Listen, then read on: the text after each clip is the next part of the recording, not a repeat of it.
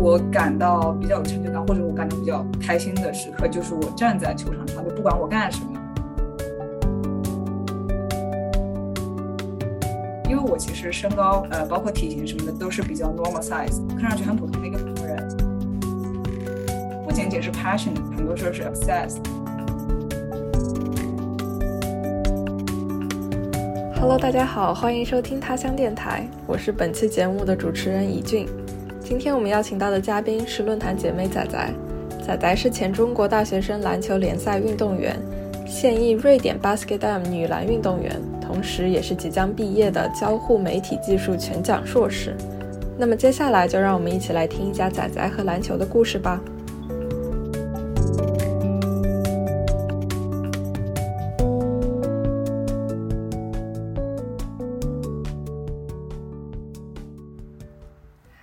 仔仔来到我们今天的节目，可以先请你给大家做一个自我介绍吗？Hello，大家好，我是仔仔，然后我现在 base 在瑞典斯德哥尔摩，目前是呃硕士快要毕业，同时我也是一个 pro athlete，翻译成中文可能是专业运动员，项目是女篮。然后我之前本科的时候在国内呃打 CUBA，到瑞典之后是打瑞典这边的第二高级别的专业联赛，叫做 Basketball。嗯，谢谢，欢迎欢迎，真的太厉害了！我当时看到你发的那个帖子的 title，我就觉得哇，我一定要来瑞超。现在应该正好是四月份结束了今年的赛季，对吧？对对对。那我的 research 没有出错，所以现在到十月这段时间训练有没有减少一点呢？因为要准备下季毕业的事情，对吧？是的，因为呃，相当于四月份我们赛季比赛结束了之后。我们一直训练到这个月初，就相当于赛季收尾的一些东西，然后包括呃球队里面可能做一些调整，为下赛季做一些准备。呃，其实是从下周开始，我们就进入一个完全的休赛期，就是没有球队的任何训练了，就是剩下的是自己的个人的一些训练。当然，球球队呃俱乐部给了一些训练的呃方针，到时候就是相当于他们会 monitor 我们的这个休赛期的训练，对，然后一直到八月初的时候，我们再回去跟球队训练。嗯，了解了解。首先，我最想问的问题是，作为在球队里唯一的外籍亚洲球员，是什么样的体验？在这一过程当中，你看待集体又会有什么样的变化吗？首先，我觉得瑞典人其实是一个比较奇怪的一种存在，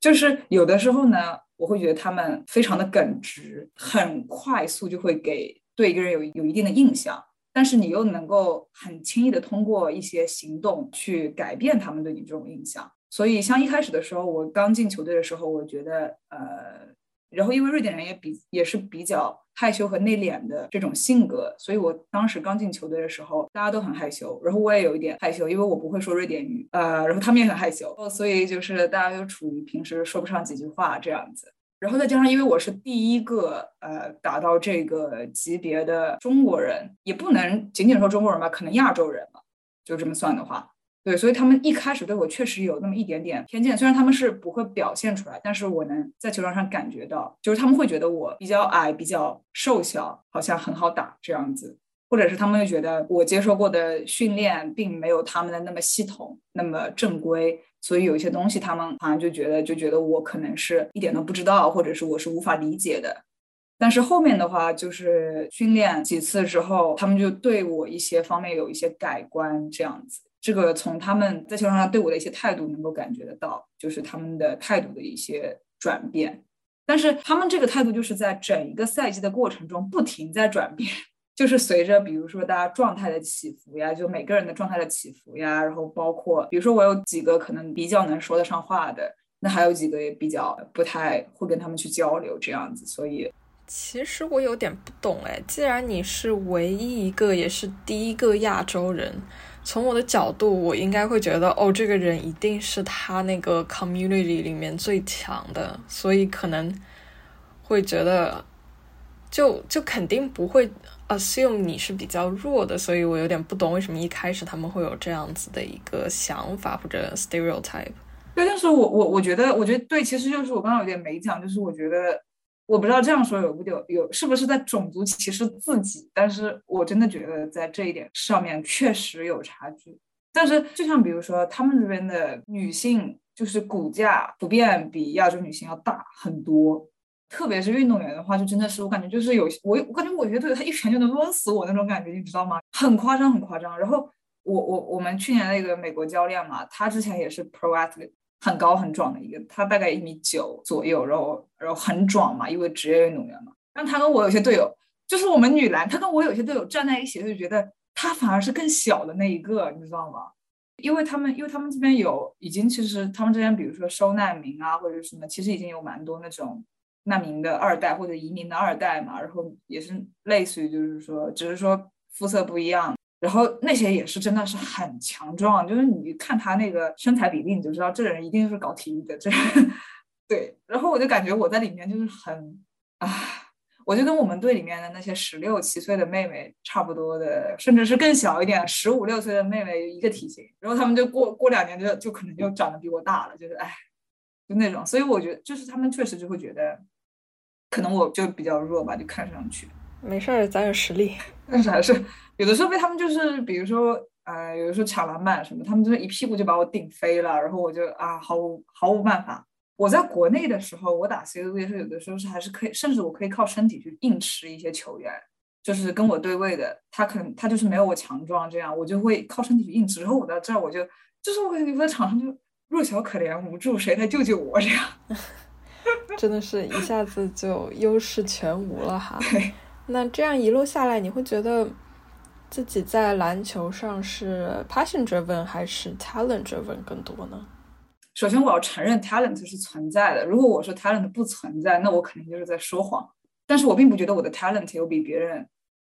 多很多，或者是我可能比绝大部分人稍微多那么一点 talent。就是比如说球感呀，对球感、球商这个东西，可能与生俱来稍微比别人要好那么一点儿，就是比。我说的是比起不打篮球的，呃，大众来说，但是我觉得在我的这条篮球的道路上面，可能 passion 呃起到更决定性的作用。就是比如说，我觉得我和我以前的那些队友相比起 talent 的话，我们没有差多少。但是可能很多人他就止步于，比如说他打完 CUBA 啊，他就再也不会在这条道路上继续前进了。但是我冲击更高级别的比赛。这样子，所以我觉得在这个过程中，可能确实是 talent 起的作用小一点，然后 passion 这个作用更大一点。然后我有时候觉得，从外界的反馈来看，我别人觉得我是超过，不仅仅是 passion，很多时候是 obsessed 这样。因为我觉得这个差别是很多人他会就觉得我这个人很奇怪，就为什么要花那么多时间？特别是当别人看到我，因为我其实身高呃，包括体型什么的都是比较 normal size，看上去很普通的一个普通人。但是你居然是打篮球的，你你这个人就很奇怪，你花那么多时间精力在这个东西上面，对，所以我觉得这个是很重要的一个因素。哎，你知道吗？你刚刚说 talent 肯定是存在的时候，就真的很潇洒哎，而且就是能从你的叙述里感觉到你的 obsession。仔仔，你觉得嗯，打篮球最让你有成就感的又是什么呢？我觉得呃，成就感的话，其实。蛮多时候是靠在赛场上，比如说赢球啊，或者是因为我是打后卫的嘛，所以比如说当我送出了一个助攻，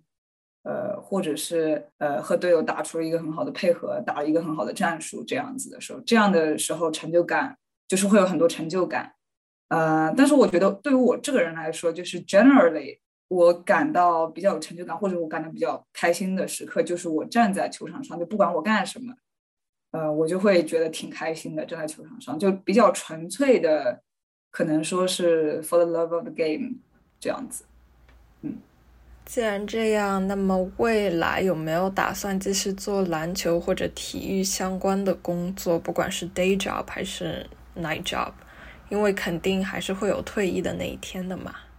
其实我想过蛮多的，因为现在这个阶段，觉得我自己还处在一个身体比较好的这么一个时间段，所以可能在最近几年还是想继续能够打一些高水平的比赛，就至少是继续能够作为球员活跃在赛场上，同时这也是一种学习的过程吧。然后之后可能会有想往教练或者是训练师这种方向去发展，特别是对于面向国内的一些小球员的话，学习国外的一些先进的理念，对他们来说其实是比较困难的，因为国内的。训练体系相对来说更新迭代不是那么快，呃，我也是出来之后才知道，像现在美国啊，包括欧洲篮球，他们这些训练的一些体系，包括训练的一些理念，真的是已经完全不一样了。然后我感觉国内可能还在追逐他们可能十几年前的一些理念，这样子，想把学到的这些东西能够回馈给，特别是年轻的女运动员，帮助他们去更好的成长吧。但是具体的形式也是在思考，就刚才说想作为教练或者是作为训练师，这个其实也是只是我目前能够想到的一种形式。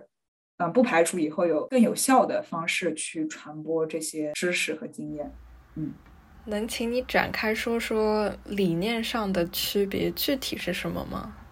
嗯，像比如说国内现在教一些小球员的时候，很少会告诉这些球员，就是我为什么要做这件事情。其实也是因为体制的原因嘛。有很多球员他从小就是选定了一项体育项目之后，他就一直走这个专业的道路。如果他中途被淘汰了，他就可能就被淘汰了，他就很难再像比如说普通人一样回学校去上课，走学习这条路去去上大学或者是怎么样。像专业运动员他们的。文化课也是上的比较少，更多的就是一种象征意义的上一下这样子，所以其实没有起到一个育人的作用。然后很多球员他可能都已经到了很大的年纪了，比如说都二十几岁，就是这种到了追逐职业生涯最最顶峰的时期了，他都没有去思考过我这个训练是为了什么，我今天练的这个是。为了训练我哪一方面的技巧，还是说我的 performance 这个身体素质也好，就是他很难去思考为什么我要做这个，为什么我要做这个动作。那这样的话，就是其实反映到反馈到赛场上，他只为了跑战术而跑战术，很多时候，或者是他只为了做动作而做动作，他并没有去思考说现在是这么一个局势，我应该做什么。但是国外的话，他给球员很小的时候，他就会教他们，包括现在很多很顶尖的训练师，他厉害的地方不在于他教的动作有多新，其实没有的，那动作教来教去就这么几个，但他。他厉害的地方在于，他能够结合你这个运动员的这一些弱点、弱势的地方，他能够教会你怎么去思考，这是我的弱点。比如说我在赛场上碰到一个什么样的局面，我应该怎么样聪明的去解决这个这个问题，而不是说我就莽撞的用一些方法去想去解决，但其实解决不了这样子。所以这个是一个很大的差别，我觉得。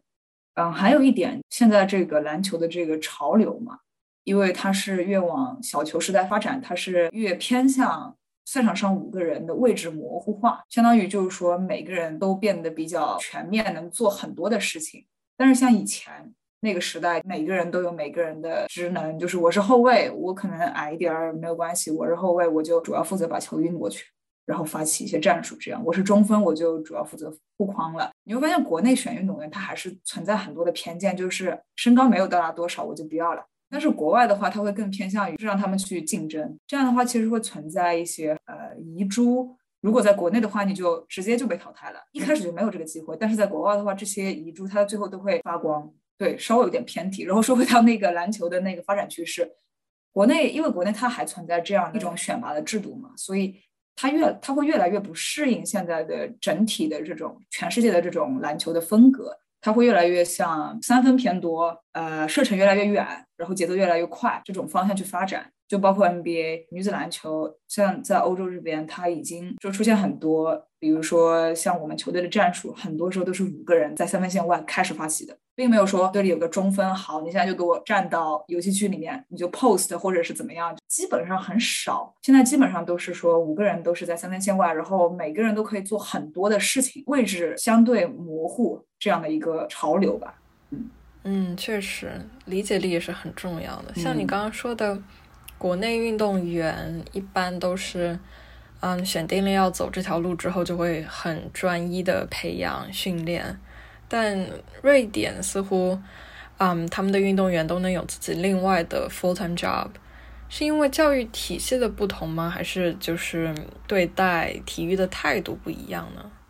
我觉得首先文化上一定是有影响的，因为我觉得像首先国内，嗯，大家对于体育还是没有那么的重视。就是虽然很提倡全民运动，但是其实实际上是没有做到这个东西。而而且我我我反而会觉得，体育这个东西可能是在我们这一辈才稍微开始普及一些。所以大家可能会，比如说，嗯，以前上学的时候就可能会有体育课，虽然老是被其他的课占嘛，但是呃，会有体育课，会有一些体育运动。瑞典的话，基本上每一个人他从很小的时候他就会尝试很多项目，不仅体育，包括一些文艺类的那种项目。然后他们可能到，比如说青少年时期，可能就决定了要专精某一个项目。所以基本上每一个人，你去问他课余生活在干什么，或者是问他工作之外的时间在干什么，他都能给你说一个他投入很多时间精力的一个爱好，或者是甚至是把它做到比较专业的这样程度。然后对我，我之前实习我们部门另外一个。实习生，瑞典一个瑞典男生，他是瑞典国家击剑队的，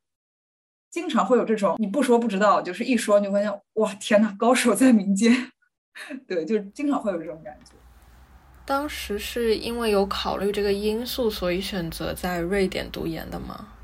这个其实是有点出出乎我意料的，因为我当时选择在瑞典读研，并没有考虑到这一方面。当时来瑞典读研其实也比较阴差阳错，因为我本来是打算在国内直接保研保本校，这样可以继续打 CUBA。嗯，但是中间一个非常复杂的过程，然后最后还是放弃了。所以当时就开始考虑去哪儿读研。其实一开始是比较想去美国，因为美国的教育、体育都很好嘛。但是因为当时的我是二零二零年本科毕业的，当时那个时间比较尴尬，然后签证什么的是很大的问题。在申请了很多学校之后，拿到一些 offer 之后，我就考虑到就是说成型的可能性，所以最后就还是来了瑞典。当时确实没有考虑到瑞典的这个体育，因为我当时想的是本科四年已经花了这么多的时间精力在这项运动上面，当时也不知道我自己能不能够继续往更高级别，所以当时我就想，就是说那以后就把这个东西当当做一个爱好就可以了。后面来了这里之后，完全没有想到，因为他们这边的这个体育制度和国内非常的不一样嘛，所以当时也是比较意外，然后去试训了一些球队这样子。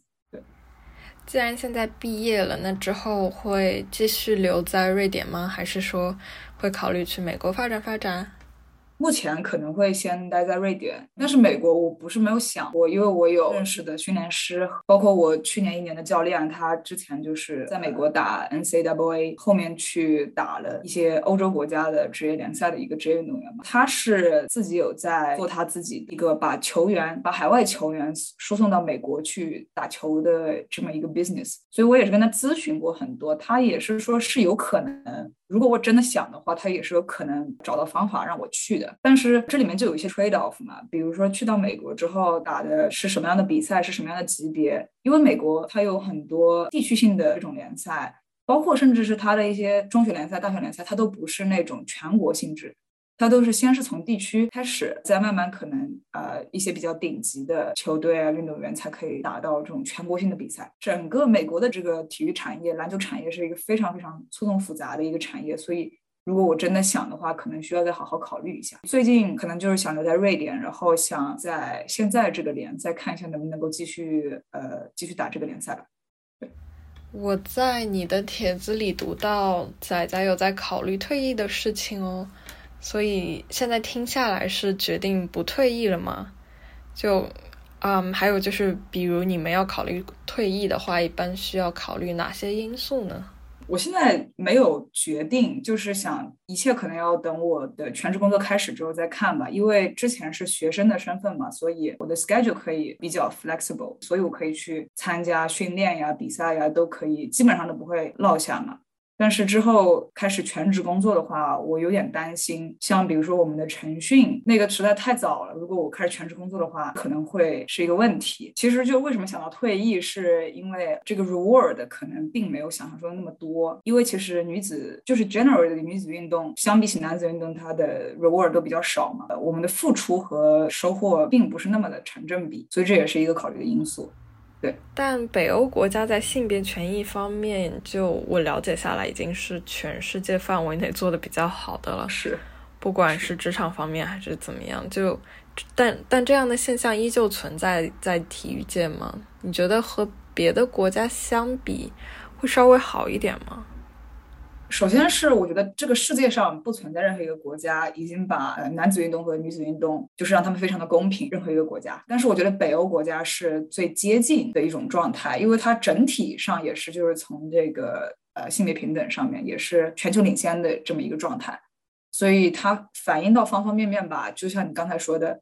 嗯，可能职场上或者是校园里，包括整个社会文化层面，包括体育，这些都是有反映出它的平等的这些东西的。不得不说，就是虽然他已经很努力的在平等的方向去做，但他还是会存在一些不太平等的地方。比如说男子运动、女子运动的这种薪酬，还是存在很大的一个差别。这个我相信，就是全世界它都是这样，就是只是说这个差距有多大而已。可能北欧稍微做得好一点，就比如说篮球这项运动，那 NBA 和 WNBA 的这个球员的这个薪酬真的是差的是，那不是几倍，那是甚至是几百倍这样子的一个差别。可能北欧在这方面做的还可以。吧，但是还是不够好，我觉得。嗯嗯，那比如说让你选择一个你觉得最先需要被 address 的问题，你觉得会是什么？在准备这个采访的时候，我有去搜一些电影啊或者纪录片这种面向更广泛的观众群体的作品或者资料，但是。确实有，就是 Netflix 和 Apple TV 最近一个月内其实都有出新的跟篮球相关的，确实确实，但其实 unfortunately 都是关于男篮的。我觉得其实是公众对于男子运动、女子运动的这种 attention，现在看来是比较要紧的一件事情。我觉得，比如说大家说起篮球，大家就会想到 NBA，但是没有人会想到 WNBA。但其实如果去看 WNBA 的比赛，你会发现它也非常的精彩。所以我觉得很多人他就是不知道，就像你说，你去搜寻一些呃资料的时候，你会你会很难去找到一些对外公开的一些资料。它并不是不存在，它只是很少被大众知道。首先，对于整一个女性群体，我觉得我会希望看到更多的女性去真正的参与。不管你挑哪一项运动，就是我希望能够有更多的女性能够进入到这些领域。你哪怕把它当做一个爱好，平常就是玩一玩，强身健体什么这种都可以。但是你如果不参与的话，你是根本不会想着要去了解这个东西。如果你参与了之后，你觉得哎这个东西还挺好玩的，还挺不错的，那么你可能就会花更多的时间精力去了解。然后同时你了解，你也会 share 给。其他人嘛，那这就做到一个传播的这样一个作用。然后同时，当你真的去参与一项体育运动的时候，你会发现这项体育运动的魅力在哪里。你就并不会像很多像我很多其实女性朋友，我经常想带她们去看一些，比如说女篮、女足的比赛，她们就经常就是看到进球的那一瞬间啊，然后完了这啥都不知道这样子，然后就问我这有啥好看的，那有啥好看的。但是我就会啊，这很好看啊，每一个回合没有进球都很好看啊，他们这个攻防很好看啊。对啊，我觉得就是。很多时候，因为大家没有那样的 knowledge，所以没有办法去欣赏这些体育运动的这些魅力。所以我希望能够有更多的女性能够参与到这些体育运动中，然后能够学会去欣赏这些体育运动，同时也是能够促进这些项目的商业化吧。因为没有人看就没有收入，没有收入的话，自然的就是比如说从 regulation 上面啊，或者是从国家呀、俱乐部的层面，他就不会给你资源，因为他赚不到钱。所以我觉得，呃，这是我。最希望的事情，目前，嗯，了解。好，那在节目的最后，如果有姐妹想要更多的了解女篮的话，你觉得可以从哪里开始入手？嗯，就如何入坑呢？嗯，我觉得对于完全没有这方面的。基础或者是之前从来没有接触过的朋友的话，我觉得可能先从中国女篮的一些东西开始看起，因为毕竟是我们的母语，包括国内其实虽然很少，但是是有的，就是对于。中国女篮的一些比赛的一些宣传呀，包括其实现在我在跟你聊天的过程中，现在可能打完了，就是 中国女篮在打那个第一把三乘三的那个篮球，在那个比利时争那个铜牌吧。对，所以可以先去关注一些中国女篮相关的一些信息，呃，包括他们的一些比赛，因为呃国家级别的这种比赛，国内肯定还是会有一些转播。其次是我觉得可以关注 WNBA。因为她毕竟还是全世界最好的女篮联赛嘛，也会有很多的一些信息，包括一些比赛的录像呀、直播呀，然后包括在这个联赛是有非常多的公众人物，然后她不仅是在女篮有崭露头角，然后她在一些公共事务上面也是很活跃的，像 Sue Bird，她就在呃女性权益上面，她也是非常非常活跃的，然后。他和他的伴侣那个美国女足的队长 Rapino，他俩就是在这个女性权益上面非常非常活跃的这么两个 celebrity 这样子。其余的话，我觉得可以根据大家所在的这个地区看一下自己地区是不是有存在一些女篮的比赛，特别是现在逐渐都开放了嘛，很多体育活动也是逐渐就是面向观众开放了，所以可以去看看有现场的一些女篮比赛可以去看的这种。对，嗯。好的，感兴趣的姐妹们可以多多支持关注各国各地的女篮活动，也非常感谢仔仔今天给大家分享了那么多关于女篮的经历和看法。那么也提前祝仔仔毕业快乐，谢谢，辛苦了，辛苦了。听到这边的朋友们可以在 womanoversea.com 一起参与论坛的分享和讨论，期待大家的加入。那么我们下期再见啦，拜拜。